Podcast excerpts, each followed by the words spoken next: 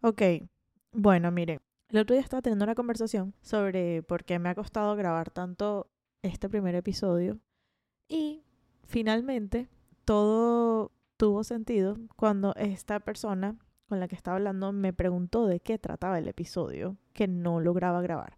Porque ¿qué pasa? Pasa que, o sea, yo no realmente no me considero una persona realmente como introvertida o como demasiado penosa, así Sí, sí soy insegura, pero ser insegura y penoso no es lo mismo necesariamente. De hecho, a veces la inseguridad te lleva a ser extrovertido, pero me tengo que enfocar. El punto es que yo no me considero una persona introvertida o que sufra de pánico escénico demasiado heavy y de hecho yo me he estado haciendo un lavado cerebral para poder como que empezar a hablar, empezar a practicar la improvisación. Porque lo que yo quiero lograr con este podcast y el como el ambiente que quiero transmitir, la sensación que quiero transmitir es como que tengo muy claro qué es lo que quiero y tengo muy claro qué es lo que no quiero. Entonces, para lograr eso, yo necesito sentirme como cómoda, yo quiero sentirme natural, yo quiero sentirme como que como cuando estás teniendo una conversación normal con cualquier otro amigo. Eso es lo que yo quiero transmitir. Y eh, no sé por qué, bueno, supongo que sí sé por qué. Cada vez que me siento frente al micrófono me pasa como, mm, se me prende como un bloqueo así horrible y me siento excesivamente demasiado incómoda y luego, a pesar de mi incomodidad, grabo y luego termino de grabar y me escucho y de verdad me siento excesivamente demasiado incómoda. O sea, es una cosa así como que no me gusta nada. Y no es una cuestión como de perfeccionismo de que me gustaría que sonase así, o me gustaría que yo tuviese una eh, dicción perfecta, o me gustaría haber utilizado palabras diferentes. No, es que simplemente mm, no, no me gusta, no me siento cómoda, no es algo que yo querría escuchar, no es algo que quiero que nadie escuche. No me gusta nada lo que digo, no, no, no me gusta el mensaje, no, me, no, no es lo que yo quería transmitir. Entonces,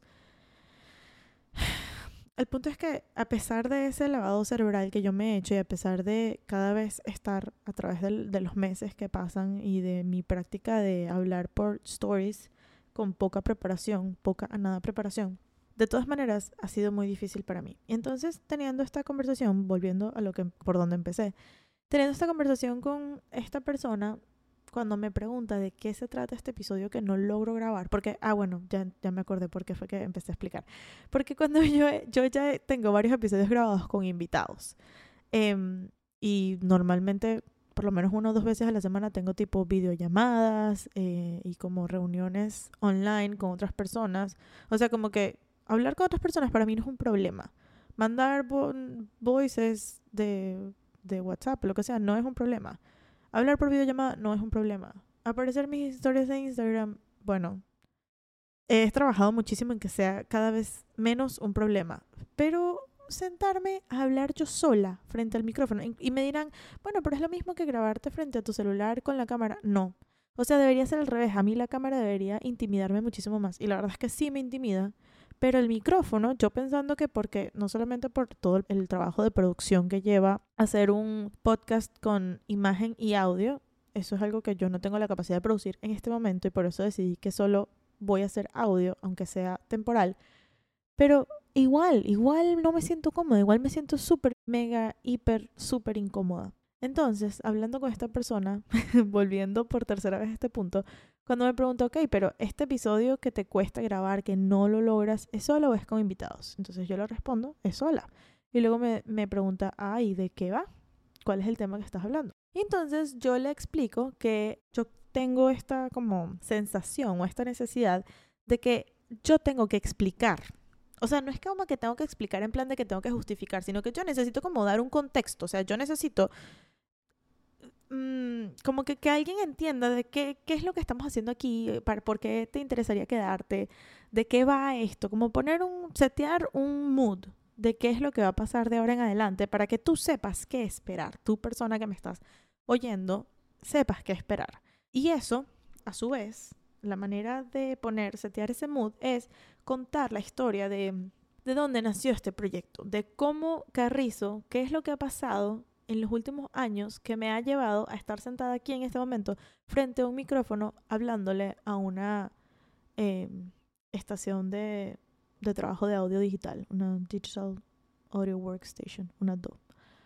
dos. No sé cómo se dice. Bueno, X, hablando de la Garage Band, vale. ¿Qué carrizo? O sea, ¿qué, ¿qué ha pasado que me ha llevado a mí a estar sentada aquí? Entonces, lo que ha pasado es la historia de mi vida. O sea, Drama is my cardio, el concepto de Drama is my cardio, al final es mi propia historia. Y es como que soy yo. Es bastante autobiográfico. Y entonces ella, esta persona con la que estoy hablando, me ve y me dice, ah, pues ahí está. Por eso es que te cuesta. Te cuesta porque es algo personal. Te cuesta porque es tu propia historia. Te cuesta porque eres tú. Por eso es que te cuesta. Porque te cuesta hablar de ti misma. Y yo así como que... O sea, no me están viendo, pero tengo la boca abierta. o sea, quedé, quedé loca y no entiendo por qué no lo había pensado antes. Claro, Claro que me cuesta, por supuesto que me cuesta hablar de mí misma. Y por supuesto que sí, tienes razón, es una historia muy personal. Entonces, la recomendación que ella me dio y que estoy aplicando en este momento es darles a ustedes el warning, el disclaimer de que esto es un desastre y esto va a ser un desastre por un buen tiempo porque yo no tengo ni idea de lo que estoy haciendo. Yo no sé hacer esto, esto es algo que yo nunca he hecho en mi vida. Yo no fui a la universidad a estudiar eh, periodismo, ni locución, ni comunicación social. Yo nunca he visto una clase de dicción en mi vida. Yo no, no sé utilizar mi voz. Yo hace cuatro meses o así no sabía la diferencia entre un micrófono de condensador y uno dinámico, que es como la diferencia más básica que puedes saber de los tipos de micrófonos. O sea, yo no, no sabía editar en, en, en un programa, en una computadora, todavía no sé, pero sé más que lo que sabía hace cuatro meses. O sea, hay demasiadas cosas que yo no, yo, yo estoy haciendo todo esto sin saber qué estoy haciendo. Y a pesar de que no sé cómo hacerlo, yo lo estoy haciendo porque este proyecto es como un ejercicio de terapia. O sea, ¿qué quiero decir con esto? Yo sé que yo he dicho que estamos aquí para hablar de música, ¿verdad? Y, de, bueno, no nos vamos a limitar a hablar solo de música, sino de todo lo que implica vivir la música o vivir de ella, etc. Pero a mí me habría gustado que alguien hubiese hecho esto cuando yo estaba estudiando en la universidad o cuando yo empecé a relacionarme con la música. Crear estos espacios para hablar de los temas de los que yo quiero hablar y cuestionarnos las cosas que yo me cuestiono y discutirlas y a lo mejor, ¿sabes? Quedamos más confundidos que antes, pero por lo menos hubo el espacio, por lo menos hubo el espacio para, para cuestionar y para preguntar y para proponer y para saben discutirlo. Entonces es, es, como una necesidad. Yo tengo, yo siento una necesidad de crear estos espacios y, y, lo hago porque, porque yo he dicho esto antes, porque no puedo más no hacerlo. Entonces es verdad que esto va a ser un espacio que últimamente le gustaría catalogarse como educacional o de difusión de música, de difusión de, de músicos, más que de música de músicos. Pero o sea, eso es como la excusa. La verdad, verdad, verdad, verdad, verdad, sin caerles a mentira ni nada, esto es un ejercicio terapéutico. Entonces, bienvenidos. bienvenidos al primer episodio de Drama is My Cardio. Para los que no me conocen, mi nombre es Michelle, Michelle Gabriela. Tengo 24 años, nací en Caracas, Venezuela y viví allí hasta que tuve 20 años. Y luego emigré a Florida, que es donde vivo actualmente. Cuando yo tenía 10 años, un evento en mi vida sucedió que dio pie a un estilo de vida prácticamente eh, que yo adopté y en el cual viví eh, por los próximos 10 años de mi vida y que setearon demasiadas cosas en mí y en mi personalidad y realmente mm, como influyeron muchísimo en como incluso la manera en la que yo como que veo el mundo y me relaciono con los demás y como yo, ¿cómo se llama? Como que produzco ideas, no sé, en verdad afectó todas las partes de mi personalidad. Y fue cuando entré a estudiar música, más específicamente clarinete, que es un instrumento de viento que normalmente tocan en las orquestas, en el sistema de orquestas de Venezuela. Yo estuve estudiando música Em, por supuesto, cuando entré tenía 10 años, por lo tanto no sé si ya puedo decir que eso era formal, pero pocos años después entré a la orquesta juvenil y luego entré al conservatorio eh, y estudié como 5 años en el conservatorio. Y luego tomé la decisión de estudiar en la universidad música eh, y allí hice un pequeño cambio porque decidí que yo realmente, esa decisión realmente fue muy inteligente. Yo decidí que yo no me veía en el futuro siendo clarinetista. Yo no, ¿saben como cuando ustedes como que empiezan a ver a sus colegas o a las personas que hacen lo mismo que ustedes, cualquiera que sea su hobby o su pasión o lo que sea, y como que ven las cosas que ellos hacen en su tiempo libre como lo que les interesa y así. Em, pues yo veía a todos mis amigos clarinetistas que pasaban todo el día que sí, buscando, no sé, cuál era la mejor abrazadera o la mejor campana o la mejor marca de cañas eh, o la mejor boquilla y se sabían los nombres de todos los clarinetistas famosos que tocaban en todas las orquestas del mundo. Y se conocían todo el repertorio de clarinete de arriba para abajo, de adelante para atrás y era como que tenían metas de tocar en tal sala, tal concierto y cosas así y yo de verdad que no me veía en ninguna de esas cosas, o sea, a mí de hecho me gustaba mucho más la vida orquestal. La vida orquestal para mí era fascinante, lo sigue siendo. Pero no sé, yo, yo sí me veía a mí misma haciendo vida en una orquesta por el resto de mi vida, pero no tocando clarinete o tocando o siendo solista, como que dedicándome a ser solista. Eso no era algo repito, como yo veía a los demás y luego me veía a mí, era como que yo no tengo esa pasión. Entonces, eh, descubrí un mundo súper interesante que hasta hoy en día eh, me sigue pareciendo el más fascinante y el más interesante de las orquestas o del, del, mundo de la música clásica, que fue el mundo de la dirección orquestal. Es decir, esta persona que se para frente a una orquesta y la unifica, está encargado de unificar y ser un líder para esa cantidad de músicos que fácilmente pueden ser más de 100 músicos frente a ti. Entonces, en realidad es una carrera fascinante. Yo, claro, lo veo desde un punto de vista muy romántico, ¿no? Pero cuando yo tomé la decisión de estudiar dirección orquestal, yo sentía que era perfecto para mí porque implicaba todas las cosas que me gustan de vivir la música. ¿Por qué? Porque no necesariamente tienes un instrumento, aunque sí es necesario que toques algún instrumento y además por tradición se acostumbra que los, y bueno, también porque te ayuda mucho en muchas maneras, porque te ayuda a entender la, armonía, pero se acostumbra que los directores eh, orquestales toquen piano, aunque se puede ser director orquestal sin, sin ser pianista, pero realmente al momento de tú ser director orquestal, tu instrumento es la orquesta. Entonces estos instrumentos son como este otro montón de seres humanos que cada uno a su vez tiene su instrumento en la mano y tiene como su visión de la música que está interpretando y tienes además su visión del mundo, lo cual va a, a inferir en su manera de interpretar música. Entonces era como que tienes esta responsabilidad, no de, no de como que em, mandonear y decir como que aquí se hace lo que yo diga, no en ese sentido, sino que era como que tienes la responsabilidad de traer tu propuesta y conseguir un middle ground, un punto medio en el que se encuentren las interpretaciones de todos los intérpretes que tienes enfrente y la tuya.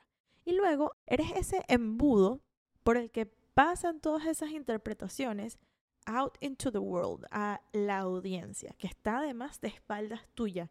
Pero como que tú eres como ese canal y además tú recibes la energía de la audiencia y se la transmites a la orquesta y luego en el sentido contrario también. El punto es que es realmente fascinante y encima de todas esas cosas, además tú también formas parte de la audiencia porque tú no estás tocando un instrumento como tal, tú estás escuchando la música. Y encima el director orquestal tiene la responsabilidad de conocer todas y cada una de las partes que están sonando.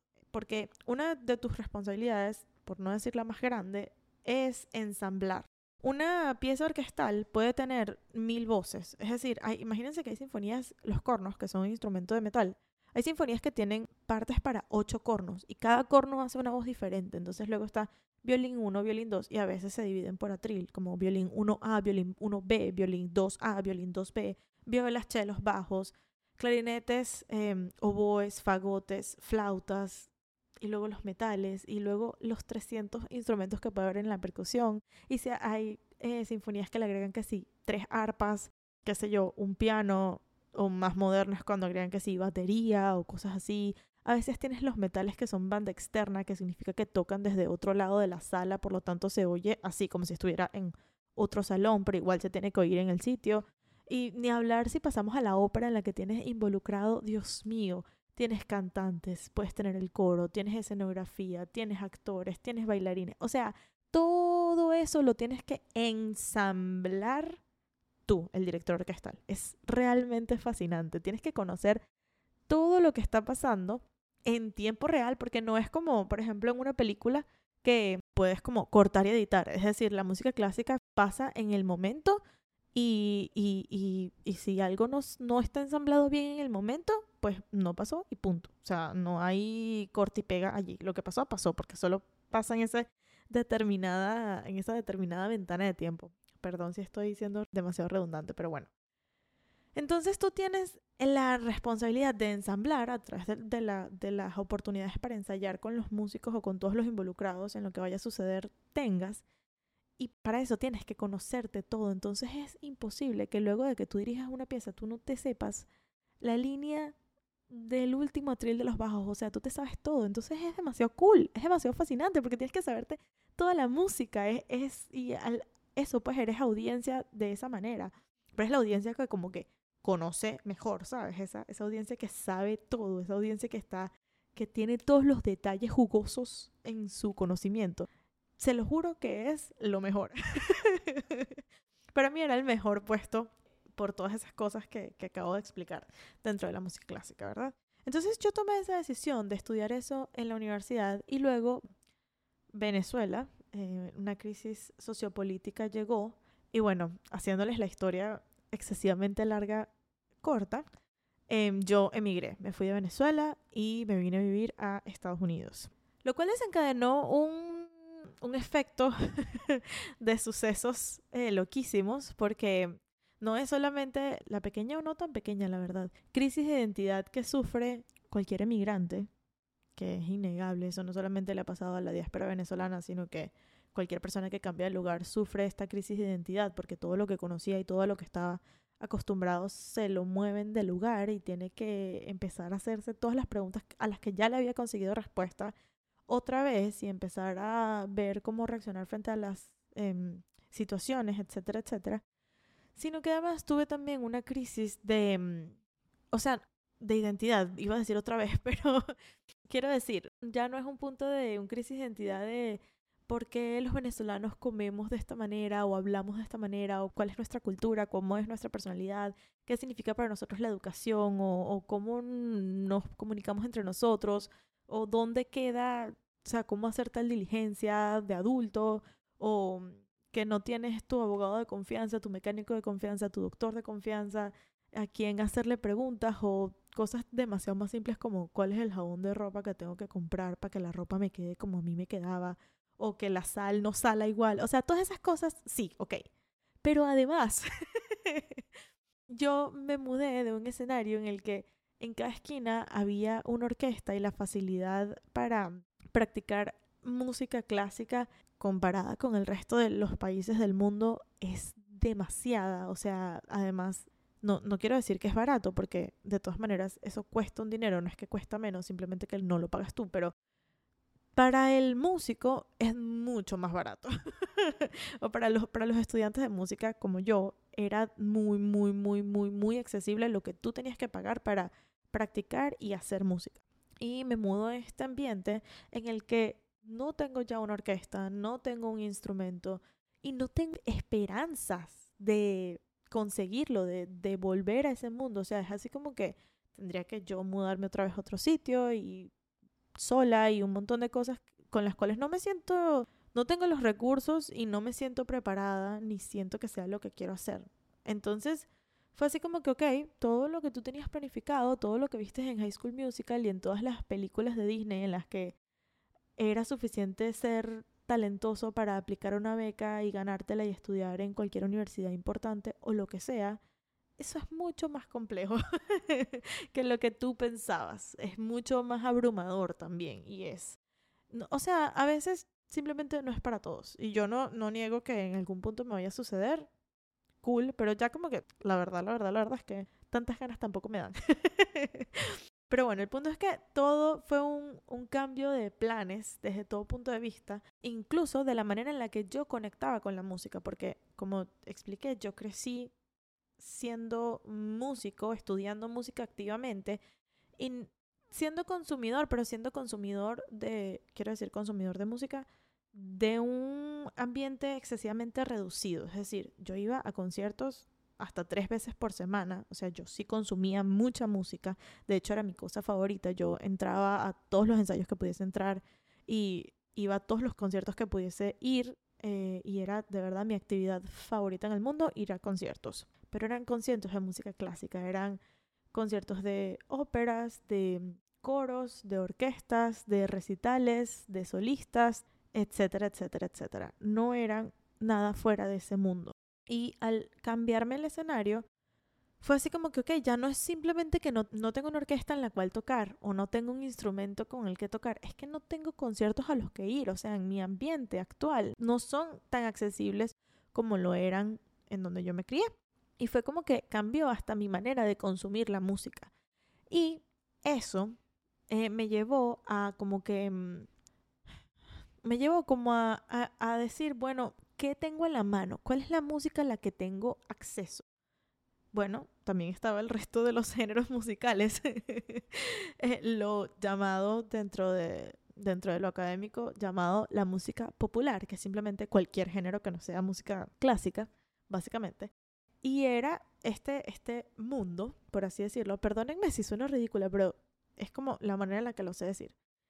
Este mundo de la música popular era como que, no les estoy diciendo que yo era de que no consumía cualquier otra cosa que no fuese Mozart, Bach y Beethoven, no, no era así, pero no lo consumía desde un aspecto como académico, vamos a decir. O sea, yo siempre he escuchado música, de hecho, yo aprendí a hablar inglés cantando canciones de Taylor Swift y siempre me ha gustado mucho la música popular y siempre he sido una gran consumidora. Además, en mi casa crecí escuchando Ilan Chester, Juan Luis Guerra, Luis Miguel, etcétera, etcétera, etcétera, ¿no? Grandes, grandes, grandes, grandes cantantes y músicos increíbles.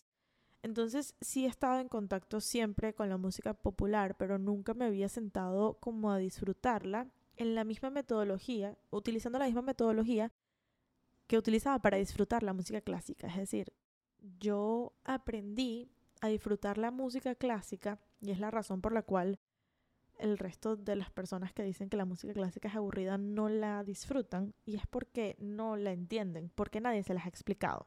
Entonces, yo aprendí a disfrutar la música clásica porque yo entendía qué era lo que estaba pasando detrás. Para mí era fascinante eh, lo que hacía cualquier instrumento, lo que estaba pasando, la historia detrás o lo que sea, porque yo entendía qué era lo que estaba pasando. Y ese approach, ese acercamiento, esa metodología nunca se la había eh, aplicado a la música popular.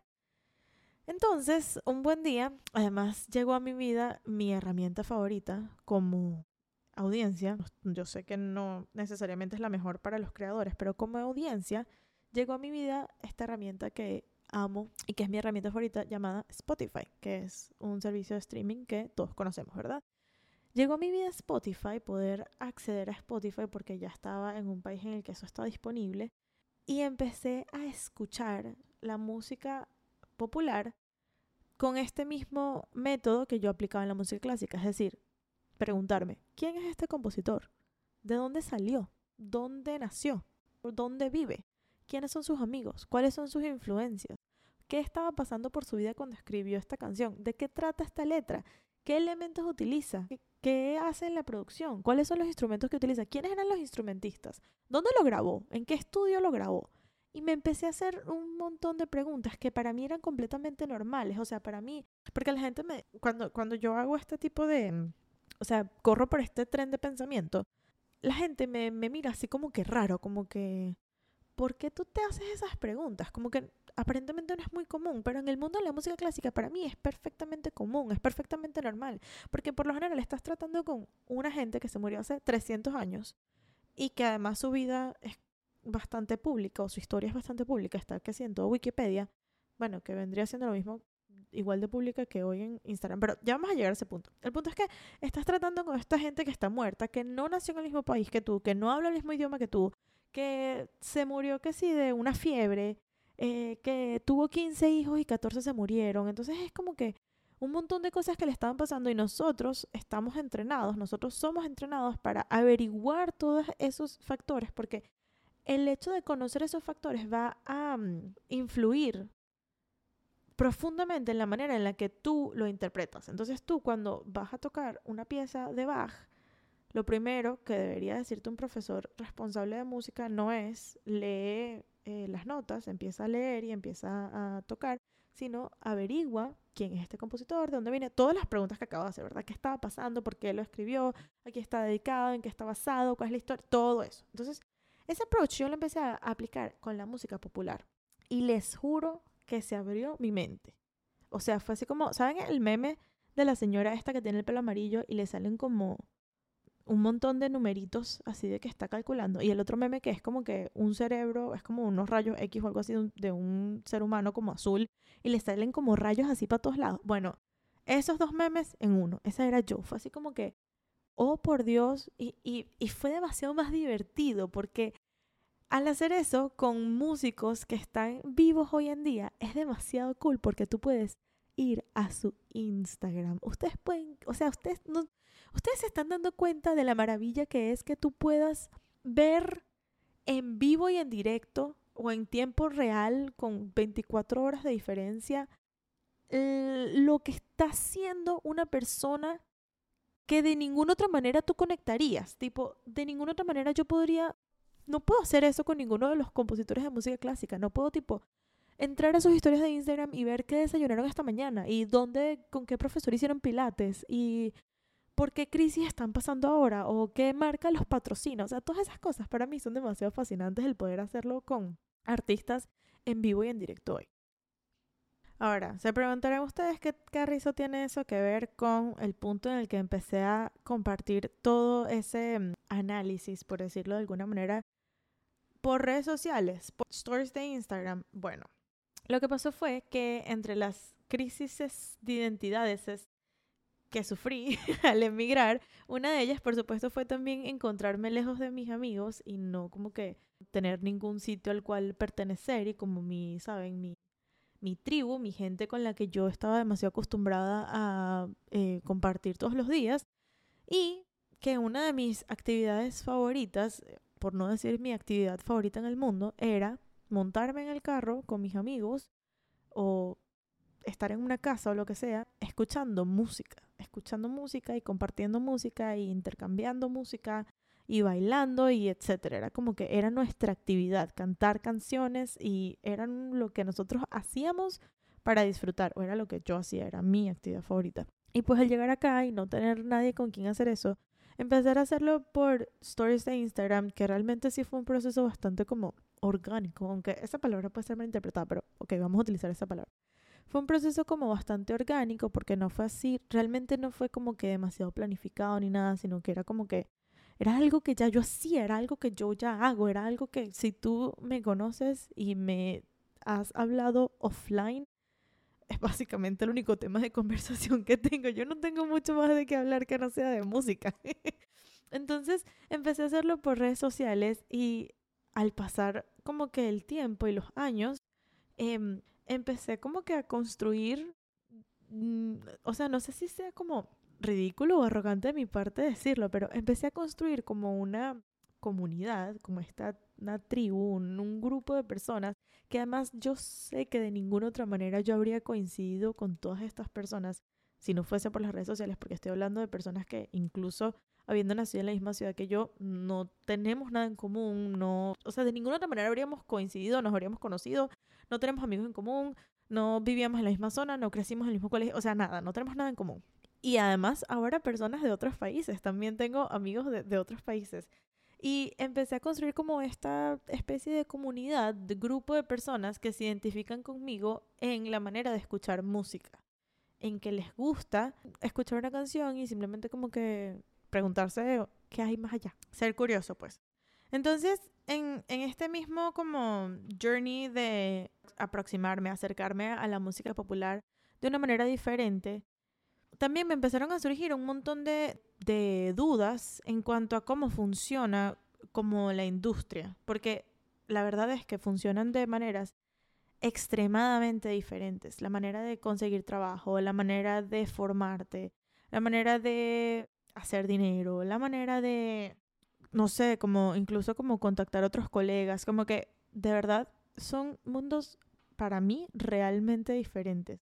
Y también empecé, a la vez que empecé como a stalkear artistas por Instagram y a ver cómo se relacionaban entre ellos y a consumir lo que ellos tenían para ofrecerme sobre cuál es su inspiración o todo este tipo de cosas y a em, empezar a, a, a, conocer como que un poquito más de la industria, empezar a ver que en Instagram no solamente puedo conseguir el artista que es el cantante principal, sino que puedo conseguir quién es eh, su manager, puedo conseguir cuáles son los productores con los que trabaja, puedo conseguir eh, quién mezcló y, y, masterizó su canción, puedo eh, conseguir en para qué disquera mm, canta, si es que tiene una disquera, y puedo conseguir quién es el A&R de esa disquera, y a su vez puedo conseguir quién trabaja en el área de marketing de esa disquera, y puedo conseguir quién le hace booking a ese artista y quién es su baterista de en vivo, que no es el mismo que es el baterista de, de estudio. O sea, una cantidad de cosas y empecé a hacerme un montón de preguntas y empecé a entender y averiguar un montón de puestos de trabajo que existen dentro de la industria de la música para que la industria de la música exista y funcione y fluya, que no, nadie te, como que no te enteras de eso a menos que, o sea, como que, que no le llega al público necesariamente. Bueno, gracias a Dios y a las redes sociales, hoy en día sí, como que cada vez más existen productores muy famosos, por poner, no sé, un ejemplo que es mucho más fácil que cualquier persona de mi generación entienda, no sé, Visa Rap, por ejemplo, que es un productor, no es un, como un artista, quiero decir, como un cantante o así. Aunque me parece que él sí rapea y él empezó rapeando. Bueno, pero eso no... Ok, no importa, ese no es el punto. El punto es que cada vez hoy en día sí más, pero antes no era así.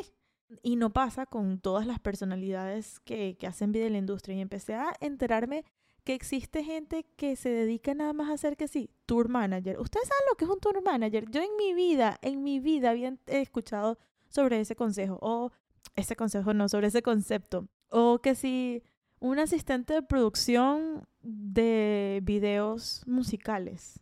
Eso existe. Y, seguramente que para cualquier persona que sabe un poquito de, o sea, que tiene algún tipo de experiencia o acercamiento en la industria eh, del entretenimiento, esto no es una gran novedad. Pero para mí, que venía de una orquesta y que venía de solamente tocar en sitios acústicamente controlados y que nunca tuve que mover un dedo para poner un atril donde poner mi, sino que yo llegaba y ya estaban puestos todos los atriles y ya estaban puestas todas las sillas y ya estaban puestas las partituras y había una iluminación perfecta y una, y, y una acústica perfecta y yo llegaba, tocaba y me veía bonita y me iba. O sea, no estoy como desmeritando porque también eso requiere muchísimo trabajo y muchísima, muchísima preparación, pero como que no, no necesariamente son relevantes toda esta, esta cantidad de puestos de trabajo que se crean a partir de escenarios que no existen, o por lo menos en la música clásica a la que yo tenía acceso. Bueno, esto es incómodo, pero hoy en día uno siempre tiene que hacer el disclaimer de que, por supuesto que todo lo que estoy diciendo y todo lo que estoy compartiendo es desde mi experiencia y desde mi punto de vista, desde mi conocimiento y que claramente yo no tengo la visión absoluta global del mundo, aunque eso sea redundante, pero ajá. Entonces, para lo que yo conocía, pues esto era una, fue una súper novedad. Y empecé a decir como que, ¿saben? Me habría gustado que a mí me hubiesen dicho en la universidad o en el conservatorio o en el punto en el que yo decidí estudiar música, bueno, no necesariamente me lo iban a decir de la música popular, pero que me dijeran de la música clásica como que, sabes, no solamente puedes tocar un instrumento o componer o, em, no sé, eh, o dar clases, porque básicamente esas son como las cuatro grandes eh, carreras a las que te puedes dedicar, sino que tú podrías prepararte como, no sé, maestro interno para trabajar en óperas, que fue algo que yo hice por un corto periodo de tiempo y que amé y que me encantó y que es excesivamente fascinante y que se aprende demasiado. Es demasiado, demasiado, demasiado divertido. El maestro interno, para las personas que no lo saben, yo no lo sabía hasta que lo hice, es esta persona encargada de que todo el mundo esté en su sitio. Bueno, estoy dando un concepto general y simplificado, pero es esta persona encargada de que todo el mundo esté en su sitio todo el mundo quiere decir como que bailarines, eh, cantantes, coro, todo el que vaya a salir a escenario en una ópera esté en su sitio en el momento en el que tiene que estar. Entonces tiene que, es como, es como la ayuda del director, pero detrás de, detrás de escenario, backstage, porque claramente no sales nunca al escenario, pero te encargas de que todo el mundo esté en su sitio en el momento correcto. Entonces tienes que tipo aprenderte todas las entradas, aprenderte la música, eh, aprenderte las escenas, todo pues. Claro, yo lo hice para producciones muy pequeñas, eh, pero fue excesivamente fascinante y divertido e increíble. Entonces tú podrías dedicarte a eso. O si tú sabes, qué sé yo, coser, tú podrías dedicarte a ser vestuarista dentro de producciones de ópera. O si a ti te gusta componer, también podrías hacer música para cine. O sea, sigue siendo música para orquesta, pero para cine en vez de para no cine, que no sé cómo se llama eso. o eh, tú podrías dedicarte, no sé, si te gusta escribir y tienes, eh, estudias algo relacionado con el periodismo, si tú podrías dedicarte a hacer reseñas y a trabajar en el departamento de marketing de una orquesta, que mucho que les falta a muchísimas, o de una mm, productora de, de, eventos o lo que sea. O sea, puedes hacer muchas cosas. Lo que pasa es que yo ahora de la música clásica no me sé tanto los nombres, pero sí me las conozco de la música popular ahora. O sea, tú puedes estudiar maquillaje y dedicarte, o sea, vivir de la industria de la música, vivir de la música, vivir de los músicos. Tú podrías ser fotógrafo, tú podrías ser ingeniero de audio. Hay tantas cosas, hay tantas. Tú podrías ser diseñador, tú podrías ser fisioterapeuta, tú podrías ser psicólogo, tú podrías ser instructor eh, o fitness coach. O sea, hay miles, mil cosas que pueden hacer vida dentro de la industria de la música que tú puedes mezclar más de una pasión y que van más allá de lo que conoces. Y a su vez, en mi proceso migratorio y en todas mis crisis de identidades que estaba sufriendo, de quién soy, para dónde voy, cómo me llamo y qué es lo que yo quiero hacer con mi vida. También hubo un proceso en el que eh, por cuestiones de salud y por un montón de síntomas que empecé a, experimentar, eh, me llevaron a que un médico me informara de que yo sufro de dos síndromes que producen desbalance hormonal en mi cuerpo. Y me llevó a entender cómo mi cuerpo procesa los sentimientos, cómo procesa las emociones eh, y entender que las emociones son literalmente una respuesta química de la segregación de una hormona. Y yo he sido toda la vida una persona que ha sido como señalada de ser muy sensible y de dramática eh, y como que toda mi vida me ha sido pedido que como que le baje dos o 2000 a mis emociones. Y eso mm, a mí me generó muchos complejos, todavía me lo sigue generando en maneras en las que todavía estoy descubriendo em, y formo mucho mi personalidad. Y como que al, al, al entender que esa manera de ser de mi cerebro y esa manera de sentir y de vivir mis emociones de mi cerebro no era porque yo tenía que bajarle dos, sino que era una respuesta química de mi cuerpo, de mi cerebro, le dio respuestas a un montón de creencias que yo tenía como instaladas en, mi cerebro, pues. Entonces, como que en ese proceso de compartir, empezar a compartir canciones eh, y a compartir lo que yo escucho en esas canciones en Instagram, a su vez yo también empecé como a compartir un montón de pensamientos y un montón de cosas que me pasaban por la cabeza que siempre me ha dado pena pensarlas y me ha dado pena tenerlas y me ha dado pena, en fin. Ese espacio fue como una respuesta de mi cerebro de crear un espacio que fuese seguro, en el que yo pudiese expresarme y sentir con libertad sin ser juzgada por ello. Y la manera en la que mi cerebro lo hizo fue poniéndole el nombre de Drama is my cardio. En español, el drama es mi cardio. Era como una manera de decir, ok, yo sé que yo puedo ser dramática y soy extra sentimental o emocional o lo que sea, y yo lo voy a señalar primero que los demás. Por lo tanto, ya tú no me puedes hacer sentir mal, porque ya yo lo estoy diciendo primero que tú. Entonces, es como que eso, pues un espacio seguro en el que ya no alguien me podía señalar antes, porque ya yo me estaba señalando a mí misma. Y fue esa la manera en la que como que se mezclaron esas dos cosas. Y básicamente así fue como eventualmente sentí como la necesidad de darle todavía una forma más como estructurada a este mezclote de cosas que yo vengo haciendo, que realmente lo que acabo de decir es contradictorio. Pero bueno, este es mi, mi journey, esta es mi manera en la que estoy intentando darle sentido a todos estos nuevos aprendizajes que estoy viviendo, que he estado viviendo en los últimos años. Y este montón de preguntas y de cuestionamientos que me estoy haciendo sobre cómo funciona la industria de la música y por qué nadie me lo dijo antes, básicamente. Así que bueno, nada, si llegaste hasta aquí, te quiero mucho. Gracias por tu paciencia y tu compromiso. Y en el camino iremos descubriendo qué carrizo es esto que estamos haciendo. Y nada, eso es todo.